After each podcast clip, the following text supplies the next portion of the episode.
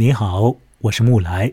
在这集当中呢，要来聊的是很短的短篇小说《Camino h o n e 这是它的日文的名字啊。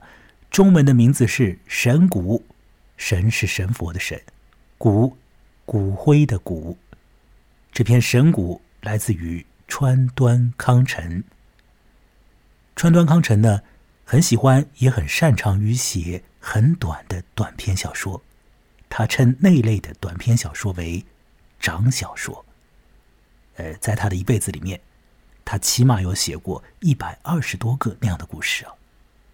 那么，从他年纪很小的时候就开始写那样的故事，二十几岁的时候，那么到了他的人生的暮年，他依然在创作那类的题材的故事。他的这些长小说，那些很短的短篇小说。啊，你真的是可以拿在手上面玩的哦，因为那种小说不会让你一目了然的看清全部的东西。这种小说当中有很多有意思的纹理，有意思的褶皱，它可以让读者好好的在里面去寻味一番呢。神谷很短嘛，所以在本集当中呢。就有充裕的时间啊，来慢慢的聊这故事。如果你愿意听下去的话，那么我要把这故事完整的来念出来，念给你听。在念这故事的进程之中，在两个地方呢，我会做一个停顿。停下来的时候，就要和我的朋友一起来讨论讨论这故事。那现在呢，我的朋友黄文杰他已经在线上了。他呢人是在广州，而我呢是在崇明岛。黄文杰你好，过来你好啊，我们要来聊这篇《神谷》喽。呃，这篇《神谷》啊，你其实还没有完全看完呢。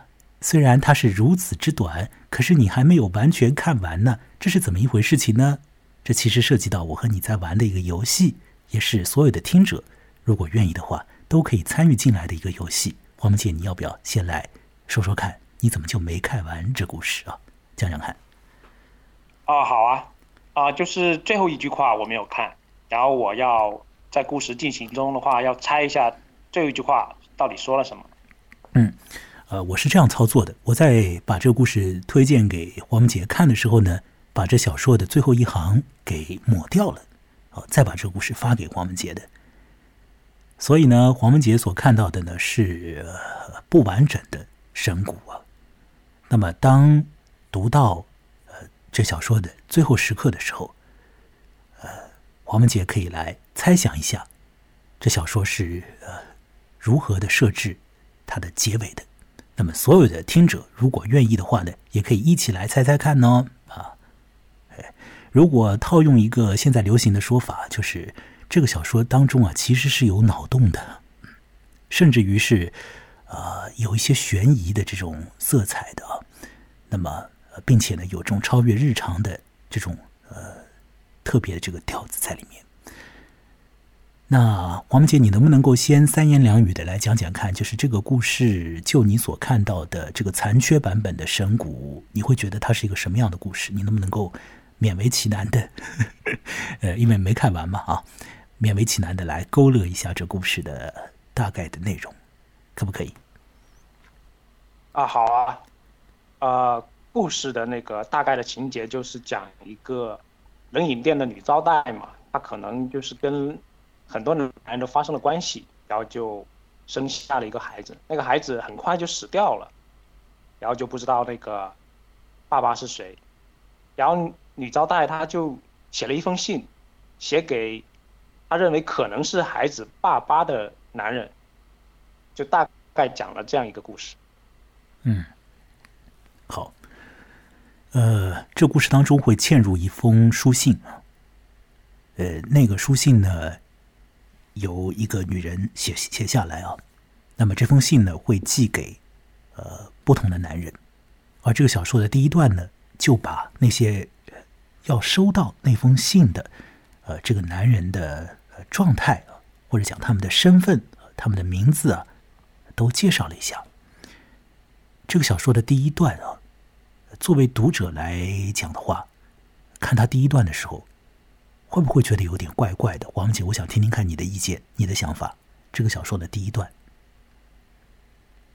啊，对，第一段我第一次看真是没看出来的，后面在看了两三遍之后才发现有一个玄机，就他总共介绍了五个男人，然后其中四个是有名字的，另外一个他就偏偏不给你知道是谁。整个小说的第一段呢是，呃，劈头盖脑的就啊介绍了几个男人啊。我来把第一段的内容读一下啊。某郊区电车公司的常务董事立原金一，历史剧电影演员高村实世郎，P 私立医科大学学生狮井守雄，广东餐厅老板佐久间变治，还有另一位，分别收到了青鹿冷饮店女招待公子寄来的一封内容相同的信。对于初读这个小说的读者而言，首先会觉得。哎，这个作者怎么一开始就罗列了几个男人的身份和名字啊？这是干什么啊？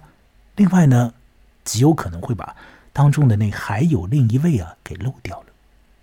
黄文姐，你在看这故事的时候，是不是一开头就是把这还有另一位给漏了？对呀，是漏漏掉了。嗯，那么请问这位接下来要写信要寄信的那？青鹿冷饮店女招待公子，他的那封信要寄给几个男人呢？是五个。哦，是五个男人啊，五个男人，一个男人常务董事，另外一个男人的演员，还有一个男人学生，另外一个男人餐厅老板。啊，最后一个，另一个不知道是谁了，没写，没写是谁啊？好了。在这第一段完成之后，川端康成呢，就在他的这个极短的故事当中嵌入了一封不是非常短的信哦。这封信当中的情感状态，可以讲啊，有很多的这个波折的，甚至于在这个信当中呢，还应用到了一个典故啊。那我要把这个女人所写的信的内容完整的念一念。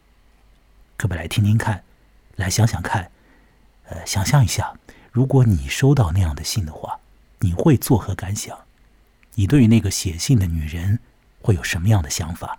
你对于那封信当中所提到的那个已经死去了的、没有活多少天的，可能是你的孩子的那个小孩，会有什么样的想法呢？我要在坂本龙一的音乐之中。完整的读这封信的内容。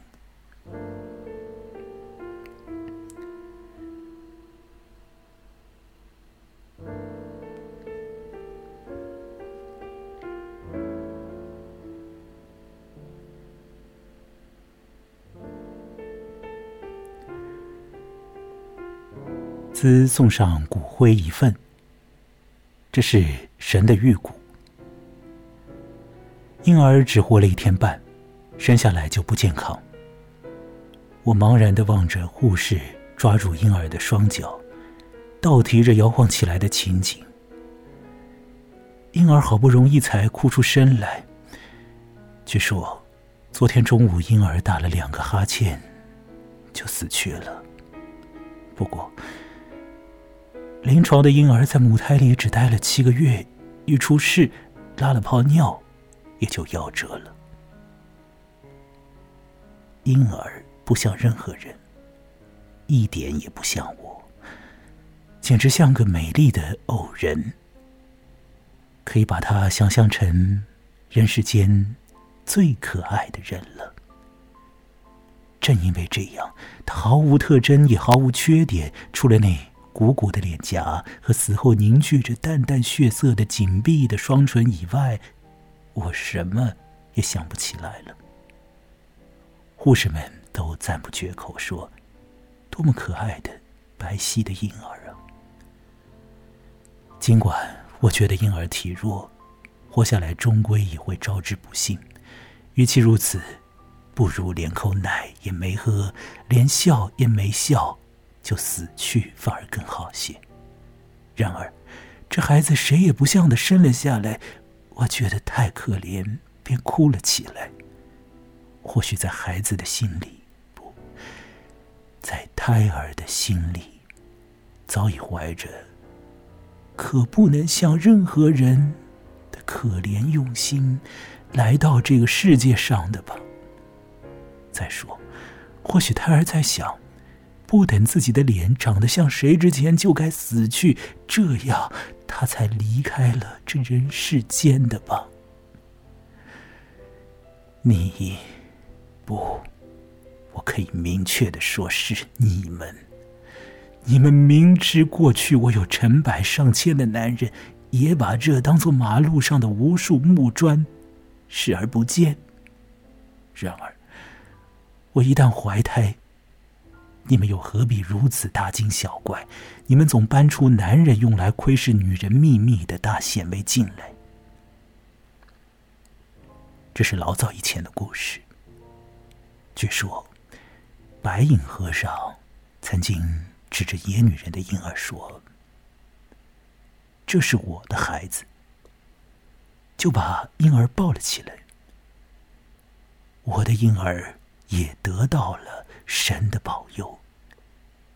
胎儿在我腹中悲伤的沉思，自己究竟该向谁才好呢？神对胎儿说：“可怜的孩子，你向我生成神的容姿吧，你是人的孩子啊。因此，面对着可怜的赤子的一片心，我无法说出我希望婴儿像谁才好。于是，我把骨灰。”分别寄给了你们。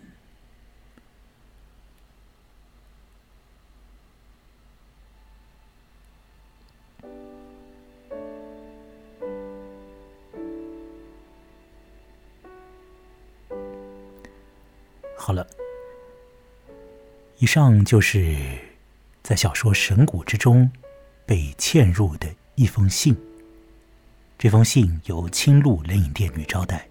公子所写，这封信之中的情感是何其复杂呢？一位母亲失去了他的小孩，孩子的爸爸是谁？搞不明白。这位妈妈把这封信一式五份寄给五个人，并且把小孩子的尸骨把它火化之后。把骨灰也分别寄给了不同的男人。见到这封信，读到这封信，听见这封信，会有什么样的感觉呢？黄文杰，你有什么样的感觉呢？我要把你拉回节目，请你来说说你的感觉吧。你在吗？啊，好啊。嗯，请讲。啊，如果我是。信中的呃任意一个男人的话，我会觉得这封信写这封信的女人有有点疯疯的。然后接到这封信的话，我会哎呀，就可能会有点大汗淋漓，就觉得哎呀，还是不要接接到这样的信为好。嗯，你为什么会觉得这个女人是疯疯的呢？因为她后面说的一些话，我觉得就是有点。超过了，就是一些常人会想的一些事情了。什么样的话？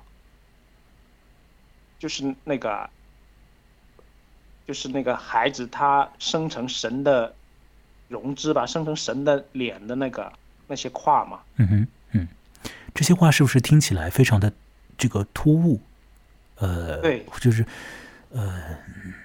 如果是对于没有信仰的人而言的话，听到这样的话会觉得确实是怪怪的。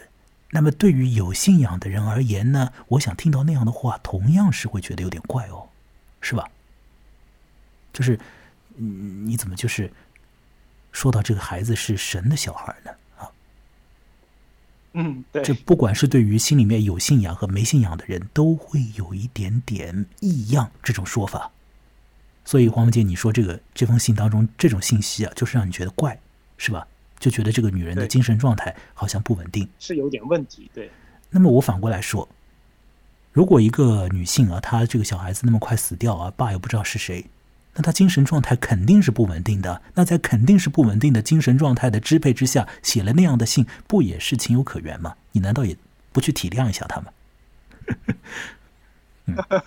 呃，对啊，是要体谅一下的。嗯，好，不管我们怎么体谅，但是说到这个小孩子是神的小孩，这个小孩的骨灰是神之骨，是神的儿子的骨灰，总归是有点怪。那么，呃，我要请黄文杰把你的这份怪的感觉啊，把它呢放在你的心上，因为这和整个小说的这个总体的意味是有关的。那另外呢，各位听者，你也呃。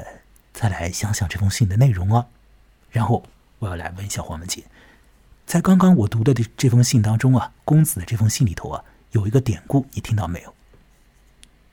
啊，后面提到那个和尚是吧？嗯，呃，因为呢，你曾经呃和这个一位净土宗的和尚待在一块儿时间比较长嘛啊，这点呢，如果常听我这个节目的朋友应该会知道，就是黄文杰有一段经历。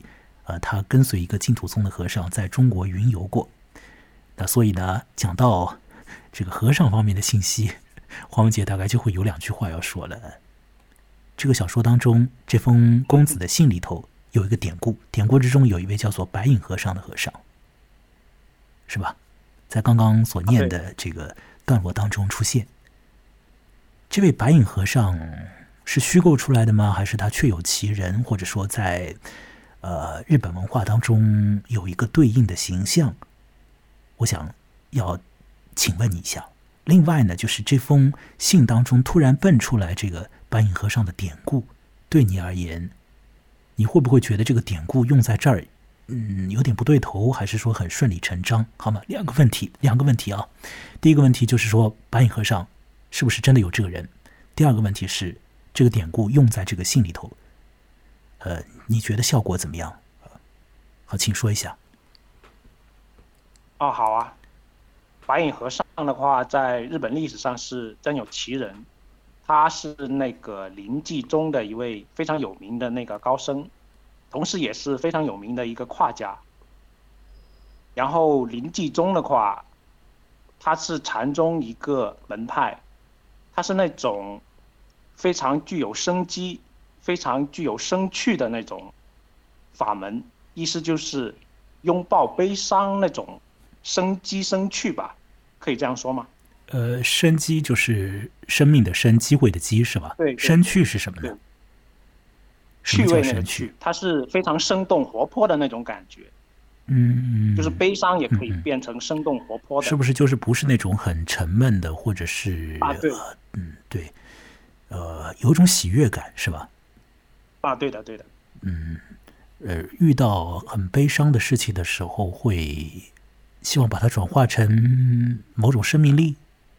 灵济宗是这样，就就是这个意思。哦，是这样吗？哦，那这点我确实还不知道啊，原来我还不知道。好，你告诉了我一个有用的信息，嗯，让我知道了白隐和尚，啊知道了这个白隐和尚是谁，以及灵济宗他的一些基本的这个。呃，在宗教里面的这个态度之后啊，以及这个处事的态度之后，其实对于这篇叫做《神谷》的这个故事的整体的呃呃意味啊，对我们去参悟它的整体的意味也是有帮助的。等一下我们说到后面再回过头来会再聊到这个典故啊。那么我第二个问题你还没有回答，就是这封信当中应用到这个典故对你而言，呃，你会觉得顺理成章，还是觉得？略有一些突兀，还是觉得很突兀？你你是怎么看的？请说一下。哦，这个地方的话，我倒不是特别的在意。我的意见就是，这个和尚嘛，因为这个孩子他是一个相相当于私生子嘛，然后就没有人去承认他嘛，然后他这里用了白影和尚，和尚是好像是法外之人嘛，他就可以把那个孩子给接受过来。我是。我是有这个想法的，倒不是特别的那个想的太多。所以你的意思是说，信中出现这样的典故，读下来也是顺的，没什么问题，不会让你想太多，你就看下来了。对对对，你觉得这个典故用在信中，似乎也像是一个修辞一样的，就是就是就是加强了这封信里面的一些意味，就是这样，是这样吧？对，大概是这样。我理解了啊。好的，那这封信呢，我已经读完了啊。整个小说非常非常短呢，那这封信呢占的比重很大。那接下来的内容呢就很少了，但是在接下来的内容里面呢，说不定我们还要在当中再停一下啊。那我先把接下来的内容呢一点一点往下读，一点点往下读。我要同样的再放一个音乐啊，坂本龙一的音乐。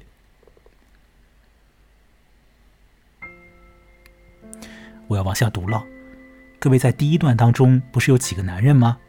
现在呢，这几个男人啊又要出现了，要回到这个小说里面来了。我往下读啊。常务董事慌忙将这小白纸包揣在兜里。上了汽车，悄悄的把它打开，瞅了瞅，回到公司里。他把美貌的女打字员叫到自己跟前，想劝她抽支香烟，不料从兜里将幸福牌香烟连同骨灰一起掏了出来。餐厅老板一味嗅着骨灰的气味，打开了保险柜。将准备存入银行的昨天的存款拿出来，同白纸包调换了。一科大学学生坐在国营电车上，车厢一摇一晃，他碰到好像白丁香般的女学生坚实的腰部，把自己兜里的婴儿骨碰碎了，扇起了要娶。这女学生为妻的活生生的思绪。电影演员把骨灰放在装避孕套一类东西的秘密袋子里，赶快拍电影去了。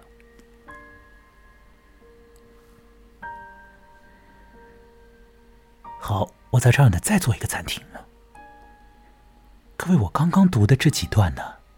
就是在说啊，几个男人收到了公子所写的那封信之后的一些的他们的行为和他们的态度。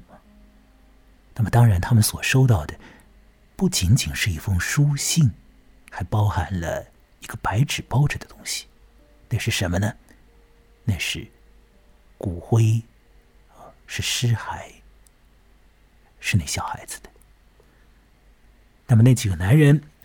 分别是这个常务董事，还有餐厅老板，还有呃医科大学学生，还有电影演员。他们收到信，收到骨灰，他们有了一番的行为啊。那整个小说写到这儿呢，就基本上要结束了。后面呢只有三行，后面的这三行呢，有一行黄文杰还没有看到啊。哎，这个小说其实是有一点悬疑的色彩的，不过很多人可能看不出这个悬疑的味道。黄文杰，请你回到节目里来。啊，我在的。现在这个位置上，你觉得这个小说有没有出现一些问题？嗯，没太看出来吧，就只是把几个男人的一些行为给点到了而已。嗯，把几个男人的行为点到了，是吧？你觉得没出什么问题，是吧？好，请你想想第一段。第一段当中有几个男人啊？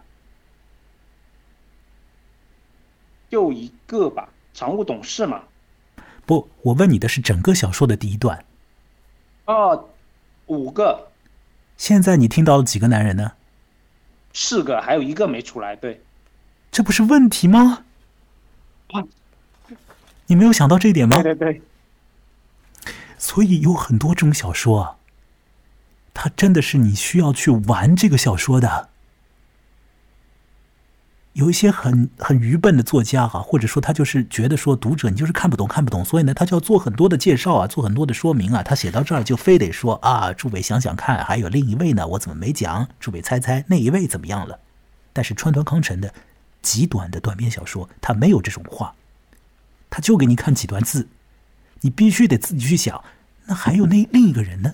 不是还有另一个人吗？有五个人吗？是吧？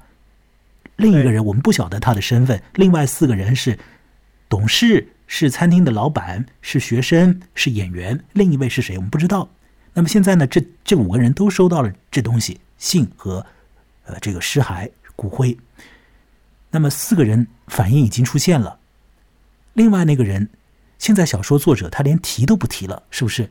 根本就这个人呢，好像已经蒸发掉了，是吧？很多读者大概读到这里，把这另一个人呢，另一个人呢忘光光了。那么这另外一个人到底重不重要呢？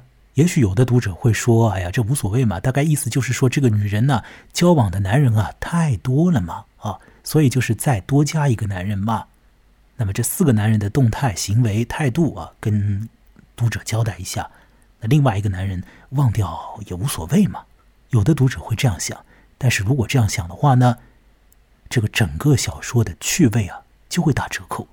不过呢，倒是也不完全的影响到这个小说的结构啊。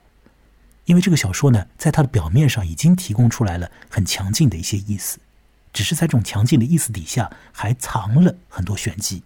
那么，我们先回到这个表面的意思上，黄姐，在这个表面的意思上，我想所有人都会看到，就是川端康成介绍了四个男人的这个他们的态度，通过他们的行为展现出来，是不是这样？对。哎，你的声音要讲的响一点。啊，嗯，你说说看，呃，可以啊，你说说看到，当你看到这四个男人的他们的这个行为，你有什么感想？你有什么想法吗？我觉得这里还蛮滑稽的。你说说看。好好，就是那个常务董事嘛，他可能是想找人商量嘛，然后他就有点慌里慌张的，然后就找那他那个打字员嘛。就哐当的就把那个骨灰和香烟都，都那个弄出来了嘛。然后那个餐厅老板，他就去闻闻那个骨灰的味道，就一个餐厅老板去闻那个味道，然后他不敢肯定，是不是他儿子嘛？他可能还是很认真的把那个，就是那个骨灰给放到保险箱、保险柜里面。对。然后第三个那个大学生，就是有点多愁善感了，有点自作多情嘛，觉得哎呀。我得娶一个，娶这个他正在交往的这个女学生了，不能再搞点什么花样啥的。然后那个电影演员就非常的那个无动于衷了，就他就非常那个直接的，就好像就丢掉了一样。就还有那个什么避孕套之类的，一说出来就把那个四个男人的那个性格都很分明的就。给呈现出来了，就让这个地方就觉得非常滑稽嘛。嗯，你说滑稽，我倒觉得，呃，也是特别的现实啊，特别的现实，但还够不上滑稽这个程度，就是现实。你在这个现实里面，就会看到呢，所有的人都在根据他自己的这个性情在安排他的人生。然后呢，嗯，这个婴儿的尸骨和那个女人的性，肯定是一个意外的东西。这四个男人呢？呃，都就是，呃，对于他们人生里面的这个意外的这个插入进来的一个信息啊，有不同的处理的方式，对吧？当然，你要如果说要很具体的去呃去去讨论他们的处理方式的话，有一些地方我和你的那个想法还有点不一样。呃，比如说那个医科大学学生的那个他的一些呃行行为的这个方式啊，我倒不是说觉得说这个学生拿到这个。所谓的尸骸之后啊，他就会想，我赶紧找一个女人去结婚好了，呃，就不要去做这种风流的事了，以免再引发孽债，是吧？你是这样想的？你是不是这样想的？嗯，我不是这样想的，我不是这样想的，我是觉得医学医科大学生的学生呢，他们什么什么尸体啊什么的也也也也见过一点呢，可能就是你你告诉他这是什么尸骸啊什么。他和别人听到这个尸骸这个信息的感觉不一样，而我读下来这个医科大学生好像是一点都无动于衷的，他只不过把这个东西就直接放在自己口袋里。你看，只有他是敢放在自己口袋里的，因为他是医科大学的，所以无所谓啊，什么尸骸不尸骸的放口袋。然后呢，我爱干嘛干嘛，我还是去风流去了，仍然找了一个女人去去搂搂去去上下其手啊，去碰一碰啊之类的，说。呃，要娶她为妻，呃，这当然只是一个临时性的想法嘛。对对，临时性的想法。我是这样想的，这个地方我和你的，我不觉得是多愁善感，我是觉得这个他就是一个风流鬼啊，就是一个，就是一个对，而而且你要注意啊，这就川端康成的他的那个他的设定啊，他把它设定为医科大学学生，只有医科大学学生会把这个所谓的尸骸揣兜里啊，不是这些都是这种小细节，都是很有意思的。但有意思的地方，真正这个故事有意思的地方不在于这些地方，在于后面。所以现在呢，有意思的地方马上就要来了，而这个这个意思呢，是很啊藏的很很很隐藏的一种意思啊。我要把这后面的三行要读一读，并且呢，我再次的说一下，这三行当中有一行就是最后一行，黄文杰都没有看到啊。那么，所以黄文杰等一下会和所有的听者，如果听者愿意的话，可以一起来猜猜看啊，这小说最后，呃，会写了一个什么样的这个信息出来？那我要说说这最后的几行啊，是什么样的内容呢？啊，同样的，让音乐呢再来响起来。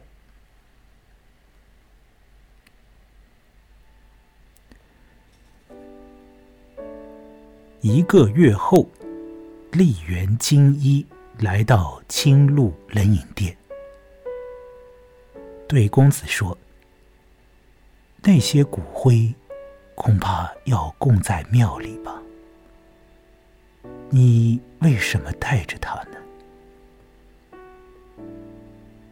这是小说最后三行当中的两行。那五个男人中的一个男人，或者讲那四个被小说作者说明了身份和姓名的男人中的一个男人，那位做常务董事的那个人，丽园金一，他在一个月后，仍然想着公子的信，和想着那个尸骸，想着那个小孩，所以。他跑过来找公子了，只有他来找公子了。他跑到了那个冷饮店，对公子说：“那些骨灰恐怕要供在庙里吧？你为什么带着他呢？”而公子现在要做一个回答。好了，公子会说什么呢？我其实想请黄文杰猜猜看，所以我们所有的。听者如果愿意，一起来猜。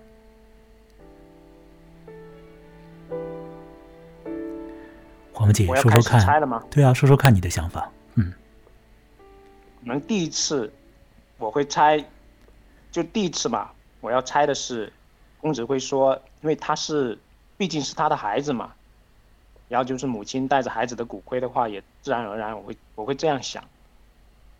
但是现在已经有点悬疑的感觉了。因为那个人一直没出来，我没听明白。你说你猜的是什么？我没听明白。你把话讲的清楚一点。啊，就是我的意思是，第一次猜测猜他要说什么的话，你你你猜他说什么了？你直接告诉我，你他说什么了？你就直接说你的猜想。他说什么了？呃，我是孩子的母亲，所以带着他。好，这是你的猜想是吧？嗯，一开始是这样，但现在可能要变掉了。呃，那我先告诉你的这个第一个猜想肯定是不对的。好，你再说其他的猜想是什么？其他的猜想就可能会跟那个一直没有身份的那个第五个人有关吧。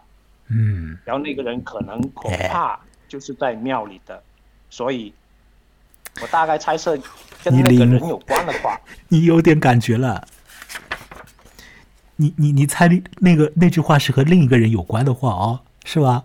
对。而且你刚刚那那句话里面你还说了一个信息，我已经听到了啊。但我先把这个信息啊，我先不不强调它啊。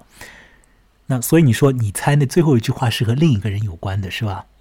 是和另一个人有关的啊。我要跟你说这个，我要给你一个答案啊，请听好这个答案啊。我我对我对你的那个第二个猜想的，我我我我对他的回应啊，就是既对又不对。所以川端康成非常妙啊，他非常妙啊！你看，就那么短的一个小说啊，到了最后啊，他会提供给你出来一个那么有意思的一个结尾啊。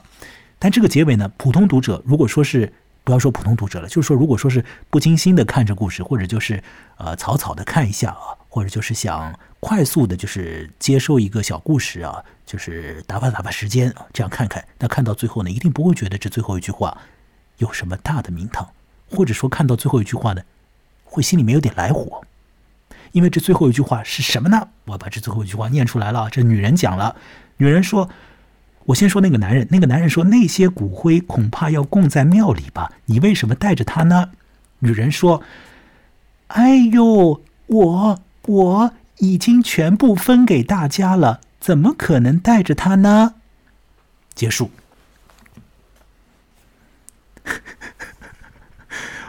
黄姐，你听出来了什么了吗？你已经知道了最后一句话了。你现在直接说你的感觉，你的立即有的感觉是什么？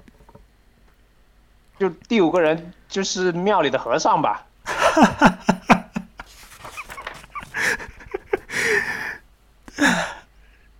啊，你已经把妙处说出来了。但是有可能一些听者还没有反应过来。我们慢一点啊，我慢一点来。这个女人说：“哎呦，我我已经全部分给大家了，怎么可能带着他呢？”首先，意思是这个女人身上没有这个小孩子的骨灰，是不是？这是很直白的意思啊。如果这个意思都看不到的话，那就没法谈了啊。他没有带着这个小孩子的骨灰，而这个男人呢，他一厢情愿的，就是丽园精一这位执呃这个常务董事，他一厢情愿的认为那个女人是会带着骨灰的，而那个女人说我没有带着骨灰。我们现在先不要谈和尚什么事情啊，我们先谈这个女人说我没有带着骨灰的时候。他立即释放出来了一个意思，就是这个女人对待这个小孩子的态度，这个女人对待这个尸骨的一个态度。呃，从中呢，有可能有的读者会认为，这个妈妈她真的不太配做妈妈。就小孩子死掉以后，你自己都不要他的骨灰了，全部都给给那些和你有染的男人吗？啊有的读者他会这样想啊，黄梅姐，你没有那样想吗？因为我大概是我也会这样想，大概是我前面跟你讲那个和尚的事情啊，讲的强调的太太重了一点，所以你到后面就是立即反应反应出来了。但是有可能一般的人啊，他看到最后他只会想，这个公子不像话，啊自己小孩的骨灰不要啦，也是你的骨肉啊，是吧？就随便的，通过通过邮局就这样包了一个白纸，全部寄出去，这成何体统啊？你起码这也得自己留一点，留个念想吧，对吧？或者说也是对这个小孩子的小亡灵的一种尊重吧？你都已经说他是神的小孩了啊，你还把这个神的小孩啊包在纸里面，就随随便便的就就就反正是什么男人和你有过关系就给那男人，不太像话。而且公子这个语气啊，你看他说：“哎呦，我我我已经分给大家了。”就好像 这个话也是啊，就是有一点小激动，是吧？这个话好像要急于去辩解什么一样的，就好像是说我我我也不用保留了，我反正已经送给大家了。就初看这个故事呢，可能会立即的对这个公子啊产生一种情绪的那个判断，情绪化的判断，就觉得这个妈妈真的真的不太不太地道。但是呢，我们现在综合这个小说整体的意味，包括呢，结合他的上一句话，就会发现的，这句这句话当中呢，有有这个玄机，有名堂。因为他的前一句话是说，恐怕要供在庙里吧？你为什么带着他？这个女人说，我已经都分给大家了。他没有回答说有没有供在庙里，但是呢。有心的读者可能会去猜，猜到一个什么样的情况呢？就是说，有一份的骨灰，它已经被供在了庙里了。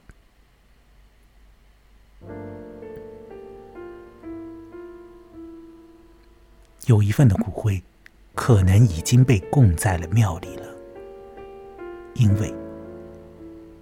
那小说一开头所提到的另一个男人，有可能是个和尚。这也就是为什么这个公子在写信的时候会立即想到神方面的信息，以及他会很自然的会提到一个白影和尚的典故。现在，黄文杰，嗯，如果说有一份骨灰真的被供在了庙里了，收到那封信和尸骨的五个男人中有一个是和尚。如果确实是那样，我们就开始开脑洞啊！如果确实是那样的话，我们现在脱离这个小说的，呃，它的纯文本的这个信息，我们稍微来联想一下，稍微想象一下，脑补一下，如果真的骨灰到了庙里了，到了和尚那儿，你有什么感觉？或者说，你对这个局面有什么你的要说的话？嗯，也没有特别大的那个，就是惊奇之处吧。我觉得孩子供在庙里话，肯定是一件好事，我是这样想的，会比给那四个人会好一点。我其实要说的是。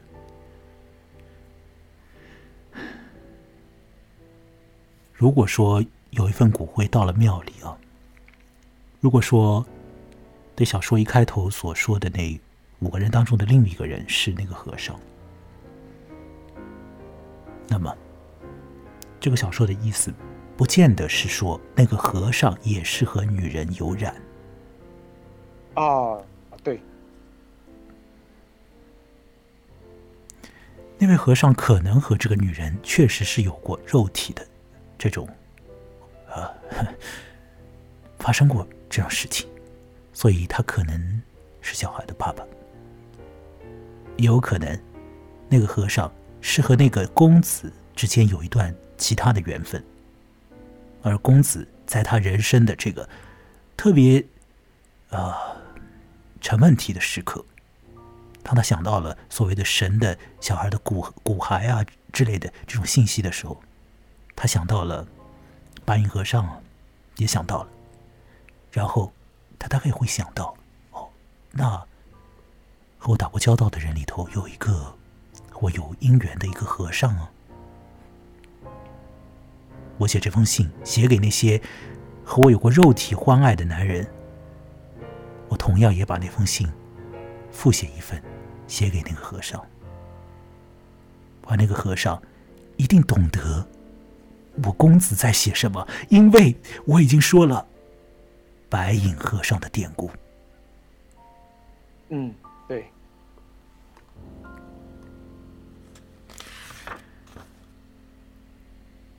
虽然公子我们看上去是一个，就是有点不负责任的，生活是混乱的。也是很多时候是情绪化的，然后呢，讲话的时候呢，有一点啊，是稍微有点非理性的感觉啊。到这个小说最后的时候呢，也是结结巴巴的在回应那个男人的话，但是他肯定还是会对那个小孩的尸骨做一个他认为周全妥当的安排。如果日本文化里面说这个尸骸要被放到庙里。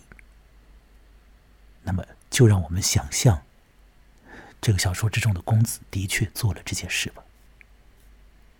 因为这整个如此之短的故事之中，已经提供了充分的信息，来让我们的这种想象变得有道理。黄文姐，你觉得呢？嗯，对啊，你这样一说的话，感觉就就联系了起来。我觉得就是比我之前读的会更有意思了。这整个小说我觉得写的非常的精彩，非常的棒啊。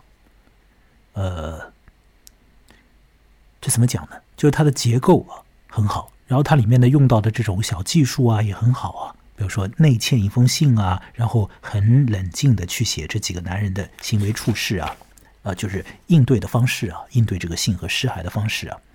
就这些东西呢，我觉得都是一般的，呃，作者都学得来。虽然说他们也是这个小说的优点，但是一般的这个作作者呢是学得来的。如果你要写这样的一个类型的故事的话，嗯，有人会觉得说这种类型的故事就是反映了社会人人情的这种类型的故事嘛？啊，但你看，其实根本不止于此啊！川端康成在里面还放入了悬疑的成分啊。然后放入了超越于常态生活之外的，涉及到宗教的那种特别的情感的波动啊，甚至于还放入了一些就是很隐微的、已经发生了但是不必去宣扬出来的那种人间的很有温情的东西。不管那位和尚啊。和这个公子之间有过什么样的姻缘？如果这个尸骸到了和尚那儿，我想和尚会好好对待他。公子也提到了白影和尚，是吧？而前面黄文杰你在描述的时候，给了我个非常重要的信息，就是你说你你是怎么说的？你说灵济宗是一个有生命、非常有生机、生命力的。对，你说这是生机和生命力的宗派，禅宗的一个。分支的这种宗派啊，嗯，因为我我总是觉得，一般我的那个概念里面，就是禅宗是一个欠缺生命力的，这是我的我我的个人的私人的，也不是说比较虚无主义，就是说好像那种很静啊，很很很不动的那种感觉，你知道吗？但是这是我的浅薄的理解了，这是我浅薄理解，但是我不知道灵济宗究竟是怎么样的。但是您给我的这个信息非常有非常有价值，就是。如果林继宗他真的是有生命力的、有生机的，那么好了，整个小说的意思就又上去了。就是他在这种现实社会的这这个个人各管个人的这个状态底下，现实社会里面有生有死，有个人要依据自己的意愿去安排他们人生，有的时候安排的都措手不及，有的时候都安排的令人发笑，有的时候都安排的很狼狈。但是在这全部的之上，还有一份有生机和有生命力的东西来应对这种社会里面的纷乱以及人间必有的死。不是这样的话，整个小说的意思又上去了一层吗？对啊。所以这确实是一个 有意思的故事啊！我们也已经聊的时间够长了。好，那。各位可以来添加本节目和我的微信公众号，他的名字呢和我本人一样，叫木来，羡慕的慕，来去的来，呃，进行捐助，对我做这个节目极其有现实的帮助。那么任意金额的捐助都很感谢，比如说三五元嘛，都是很有帮助的。那我这个节目呢，非 很小众了啊，就是如果大家愿意的话呢，也可以啊，帮助我去拓展一些听者。呃，这样的话呢，听众多一点，那我这个节目才有生机和生趣嘛。对呀，否则的话，做着做着就没生机、没生趣了嘛，是吧？嗯嗯。那么呃，那大家怎么样去介绍给你的朋友呢？我觉得在我们这个时代啊，靠什么转转转啊，没用，没有用。要怎么介绍？口耳相传。